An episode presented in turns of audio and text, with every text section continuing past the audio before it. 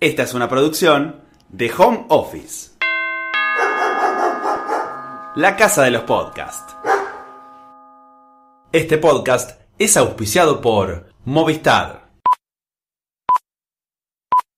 Me pasé la infancia leyendo la enciclopedia en carta y cualquier cosa que llegara a mis manos, y así acumulé toneladas de información inútil en mi cabeza.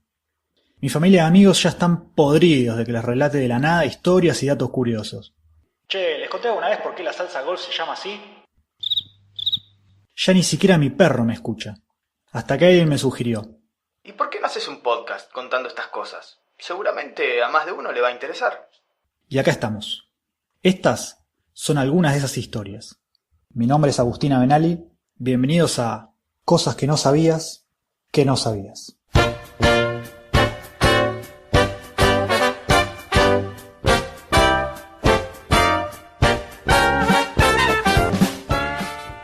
Mientras lea Hegel, Alexandre Koshev nos habla del deseo. Nos dice, entre otras cosas, que queremos lo que no tenemos. Como vos, que te empieza a gustar cuando ya se cansó y te dejó de escribir. Y así fue que una de las pinturas más populares de estos tiempos, la Gioconda, o la Mona Lisa, como más te guste, se volvió famosa cuando desapareció. En ausencia se convirtió en una de las obras más representativas de la cultura occidental y su fama llegó a todos lados. Por eso hoy, en Cosas que no sabías, que no sabías, el día que se robaron la Gioconda.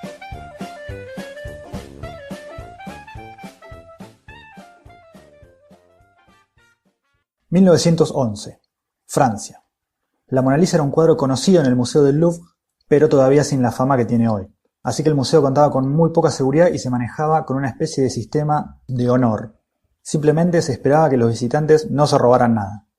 Venía funcionando relativamente bien, pero el lunes 21 de agosto de 1911 alguien decidió saltearse esta norma. Se trataba de Vincenzo Perugia, un italiano que había laburado en el museo un par de años antes como pintor. Pintor de paredes, no de cuadros. El chabón entró al Louvre ese lunes en el que el edificio estaba cerrado por remodelaciones, vestido con un guardapolvo como tenía el resto de los empleados. Se acercó hasta el lugar de la Gioconda, le sacó el cofre de vidrio que la protegía y el marco. Esto porque Leonardo da Vinci pintó el cuadro no sobre una tela, sino sobre una tabla de madera, así que no podía hacerle un rollito y guardárselo. Pero bueno, tampoco se la complicó demasiado. Ocultó esta tabla entre sus ropas y salió silbando bajito. Nunca trascendió qué canción era la que silbaba, pero sí es cierto que en diez minutos se acababa de perpetrar lo que cualquier tabloide amarillista llamaría el robo del siglo. Esto, como dijimos, fue un lunes. El martes, un pintor llamado Louis Verroux llegó al Louvre dispuesto a copiar el famoso cuadro de Leonardo. Esto era legal, ¿eh? Le habían dado permiso, era todo bon, todo legal. Pero cuando llegó, solo estaban en la pared los cuatro bulones que lo sostenían. Pucha, qué mala suerte, justo se lo llevaron para sacarle fotos. Dicen que dijo Louis. Así que se quedó esperando un rato que le devolvieran y como le pareció que tardaba mucho se fue a quejar. Eh, qué sé yo, que no está el cuadro, se puso medio denso ahí con los reclamos. El personal del museo preguntó, averiguó y rápidamente confirmaron que nadie había llevado el cuadro al estudio fotográfico. Era oficial. Se habían afanado a la Yoconda. Pero bueno, todavía no querían alarmar a la opinión pública, imagínate el escándalo. Así que, con carpa, se pusieron a revisar todos los rincones del museo a ver qué podían encontrar. Un ejército de empleados recorrió el edificio mirando atrás de las cortinas, debajo de las alfombras, adentro de los floreros. Nada. En busca del tesoro, en busca del tesoro, hay que seguir las pistas, hay que seguir las pistas. Hasta que abajo de una escalera encontraron el marco del cuadro y el cofre de vidrio que lo protegía. Era la única pista, pero no condujo a ningún sospechoso. Lo único que hicieron fue acusar a los artistas Apollinaire y Pablo Picasso porque ya habían estado relacionados con alguna desaparición anterior, pero quedó todo en la nada. Mientras tanto, Perugia simplemente había llevado el cuadro a la habitación de la pensión donde vivía, que no era muy lejos del museo. Durante unos días lo sentó a la mesa y se comían los fideos ahí con la compañía de la Mona Lisa como haría cualquiera de nosotros, ¿no? Ella le sonreía, pero dicen que no le aceptaba los fideos. Después de un tiempito la tapó con una tele y le dejó ahí en su cuarto durante lo que terminó siendo un par de años. El robo de la Gioconda sacudió al mundo. La pintura se hizo famosa y empezó a aparecer en fotos, revistas, libros, etiquetas de productos. Gracias a que desapareció, se convirtió en el símbolo que conocemos hoy. Como cuando se muere alguien famoso y todo el mundo habla bien, o cuando se va esa persona a la oficina que nadie se fumaba, pero juntan plata y le hacen un regalo igual. De hecho, las visitas al Louvre crecieron exponencialmente, gracias a la gente que iba solamente a admirar el espacio hueco en la pared donde debía estar la obra de Leonardo. Se temía que el cuadro pudiera haber sido destruido o utilizado con fines impúdicos por algún degenerado. No sé si me seguís. Bueno, la cosa es que recién dos años y 111 días después del robo, la Mona Lisa fue recuperada. ¿Cómo? Vincenzo se enteró de que una galería en Florencia, la famosa Galleria degli Uffizi, compraba obras de arte. Y ahí pensó, mmm, ¿tendré yo alguna para vender? Ah, sí, la Gioconda. Don Alfredo Geri, el director de la galería, pensó primero que se trataba de una broma. Así que le preguntó, ¿es una broma? Pero era posta. Arregló una reunión con Perugia y, por las dudas, fue acompañado por la cana. Cuando comprobaron la autenticidad del cuadro, arrestaron a Vincenzo y fue condenado a prisión en Italia por relativamente poco tiempo, un año y quince días. ¿Por qué tan poco? Se ganó la opinión pública diciendo que quería devolver el cuadro a tierras italianas, porque los franceses se lo habían afanado.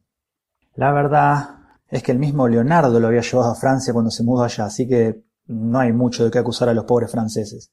Bueno, en realidad sí, de bastantes cosas, pero al menos no de haberse robado la Gioconda. Hasta acá, los hechos comprobables.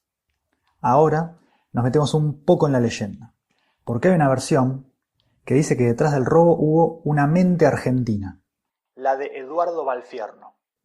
Este chabón era un ricachón venido a menos, que se daba la buena vida y en pocos años había patinado toda la guita que le habían dejado los padres. Viajaba muy seguido a Francia, en la época en que los plutócratas argentinos eran tan ricos que literalmente tiraban manteca al techo. Incluso se había dado a sí mismo el título de marqués. A raíz de vender pinturas de su familia para paliar el mal momento, este falso marqués se dio cuenta de que había un gran mercado para las obras robadas. Se contactó con un tal Yves Chaudron, un falsificador de la gran flauta que producía copias perfectas.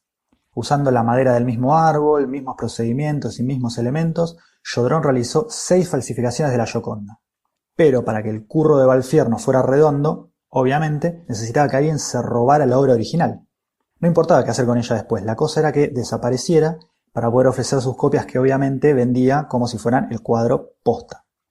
Y como el marqués de Valfierno no andaba solamente por los salones chetos de París, sino que también recorría los tugurios, conoció a ese pobre pintor italiano, Vincenzo Perugia. Le comió la cabeza desde el lado chauvinista para lograr que se copara con robarse la Mona Lisa, para devolverla a su tierra, bla bla bla. Perugia picó y se convirtió en el brazo ejecutor del plan. Con el cuadro original desaparecido, Valfierno vendió sus falsificaciones a millonarios yanquis y se borró del mapa. Nunca volvió a contactarse con Perugia. Conocemos la historia de este argentino chanta gracias a una entrevista que le hizo, justo antes de que muriera, un periodista de Estados Unidos, Carl Decker. Corría 1932 y Valfierno ya se sentía impune y con su aire de porteño canchero confesó el secreto de su fortuna a su entrevistador, con la promesa de que lo publicara recién después de su muerte. Muchos estudiosos dicen que toda esta cuestión es pura sanata, que fue invento de Decker y que ni Valfierno ni el falsificador Jodrón existieron jamás. Además, Vincenzo Perugia nunca lo nombró, y podemos decir que tenía bastantes motivos para hacerlo, ¿no? Pero a nosotros nos parece una historia romántica y la creemos.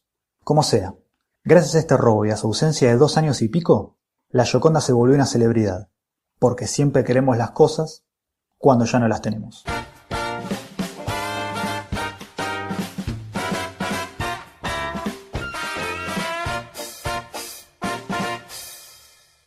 Esta fue una producción de Home Office. Encontranos en Instagram como Home Office Podcast.